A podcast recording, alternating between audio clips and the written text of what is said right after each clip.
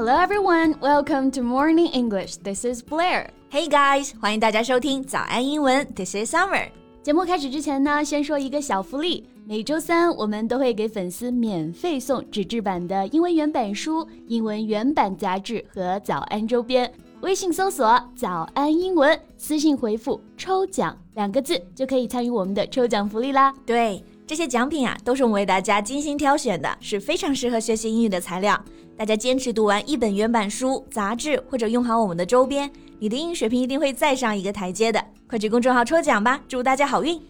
Summer, do you know any high quality British TV series to watch recently? I'm running out of shows. Oh, running out of shows. You mean you don't know what to watch? right. 我最近就是剧荒了嘛，剧荒就是没剧看了，run out of shows. So I'm asking Summer if she knows any good British series. 而且你很想看英剧，对吧？对，British 是英国的，所以呢，英剧就是 British TV series。那经典的英剧啊，比如有《唐顿庄园》（Downton Abbey），然后最近又火起来的《黑镜》（Black Mirror）。These are all highly recommended. Mm, I know that type. Intense, thrilling with the historical setting and some elaborate plots.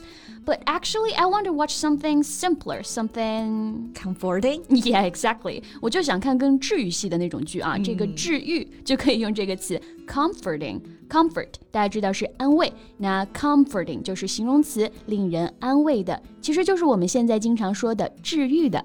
Yeah, I get that.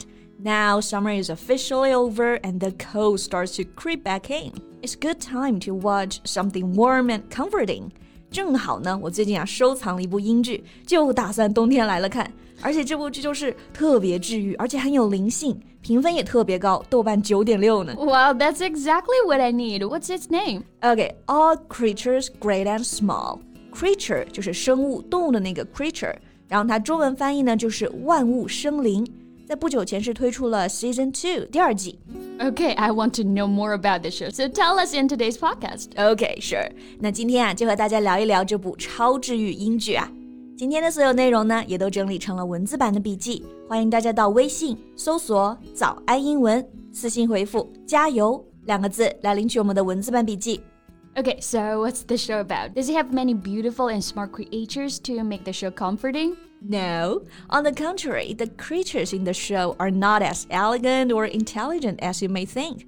Actually, they're farm animals like chicken, duck, pig, bull, and goats. 啊，原来名字里面的 creature 指的是农场上的动物啊，嗯、就是家里饲养的，比如鸡鸭、牛羊、猪等等啊。对。But why are they great? Okay, so the main character is a vet. After college, he went to a farm to treat animals. So the show is based on his story 啊，那所以说这部剧是兽医跟动物之间的故事，对不对？嗯，他是怎么治愈这些动物的？这些动物反过来是怎么治愈他的？Yeah, you got that. 主角呢是兽医，兽医这个单词在口语中很简单，我们直接说 vet，v e t vet。那这个单词的全称呢，其实大家也要知道， 因为有一次在雅思听力考试的时候就考到这个词的全称了。那你肯定是当时做错了，对不对？所以印象才这么深刻。我好像是蒙对了。OK，那这个 vet 它的全称呢就是 veterinarian，音节比较多啊，重音在这个 n a n veterinarian。Okay, so Summer, since you're recommending this series, how about you tell us three reasons why we should watch it? 哎，这个思路可以。好，我想一想啊，推荐这个剧的三部理由。Mm, okay, I got the first one. The acting is nice. The main character is charming and cute. You mean the vet? Mm -hmm. How is he charming? Well, first, he knows his stuff. He's professional and patient to the animals and also the farmers. 首先是这个主角啊，业务能力很强，很专业。而且对动物和农场上的人呢都很有耐心。Yeah, and here you use two expressions, professional and know his stuff. We all know the word professional 这个词的意思就是我们说的非常专业的啊。其实大家口语里面呢也会经常用到，但其实呢口语当中更简单、更地道的表达可以直接说 no one's stuff。对，这个 no one's stuff 字面意思是说，哎，知道自己的事情。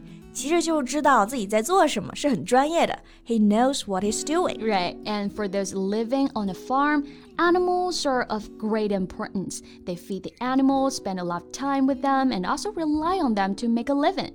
So if the animals get sick, they really need a good vet. Exactly. And this show was set back in 1930s. 这部剧的设定时间是在二十世纪三十年代。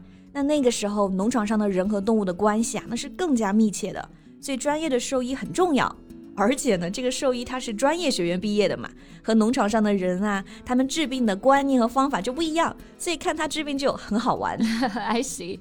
So it must be fun to watch them arguing about how to treat the animals. 对，哎，讲到这个 farm animals 农场动物啊，贝贝你怕它们吗？比如牛啊、鸡啊。No, I'm not afraid of them because in the countryside, if I see them, I just walk around, stay away from them. so you are afraid of them? Hmm, maybe a little. I don't want to be kicked or pecked.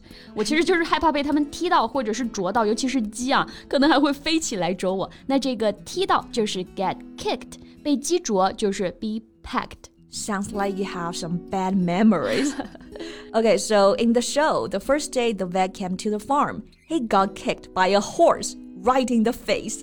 这没点功夫都当不了兽医了啊！第一天去农场就被马踢了头吗？对，还有各种类似的、啊，被发情的母牛追，被猪顶。所以你看，乡村里呢，不仅仅只有万物静好，其实呢还野性十足。so the show is like a window to see the countryside without any filters. 对。看这个剧啊，就让我们看到呢乡村生活最真实的那一面，不带滤镜。 但是呢，这部剧的设定又是几十年前英国的约克郡的乡村，哇，那里的风景真的也是绝美。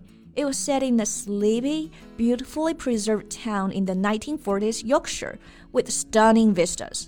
Okay, I, I understand that the town is beautifully preserved. 这个意思是说这个小镇保存的非常完好，对不对？嗯。But sleepy, a sleepy town, what does it mean? 啊，对，这里的 sleepy 就是典型的熟词生义啊，sleepy 就是睡觉的 sleep，后面加一个 y。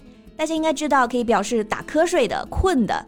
但其实呢，如果用来描述一个地点，a place，其实指的是 a quiet place where nothing much happens。啊，就是说这个地方非常的宁静，不是特别热闹的那种，对不对？Right.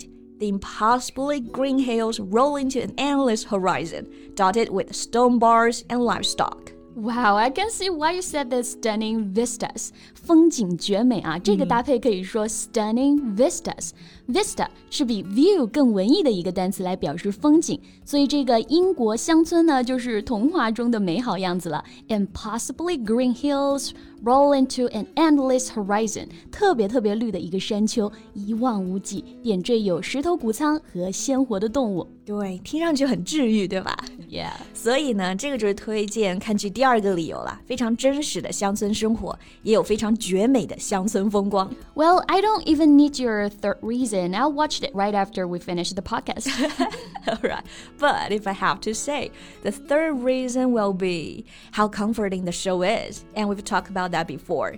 It isn't fast paced viewing with a bit of suspense, and it's an inoffensive family friendly drama. 嗯，就是说这个剧非常治愈，对不对？节奏非常慢。这里的节奏啊，用到了 pace 这个单词，快节奏的 fast paced，慢节奏的呢 slow paced，也有一点点的悬念，但是是适合大家庭一起看的合家欢啊，a family friendly drama. Right. It's no better time to watch the show in the cold winter，所以这就是我给大家推荐的啊，冬日暖心必备英剧啦。嗯，那有没有同学看过这部剧的？欢迎大家给我们留言哦，快来告诉我们这部剧到底有多好看。那今天呢，我们节目就到这里了。最后再提醒大家一下，今天的所有内容都整理成了文字版的笔记，欢迎大家到微信搜索“早安英文”，私信回复“加油”两个字来领取我们的文字版笔记。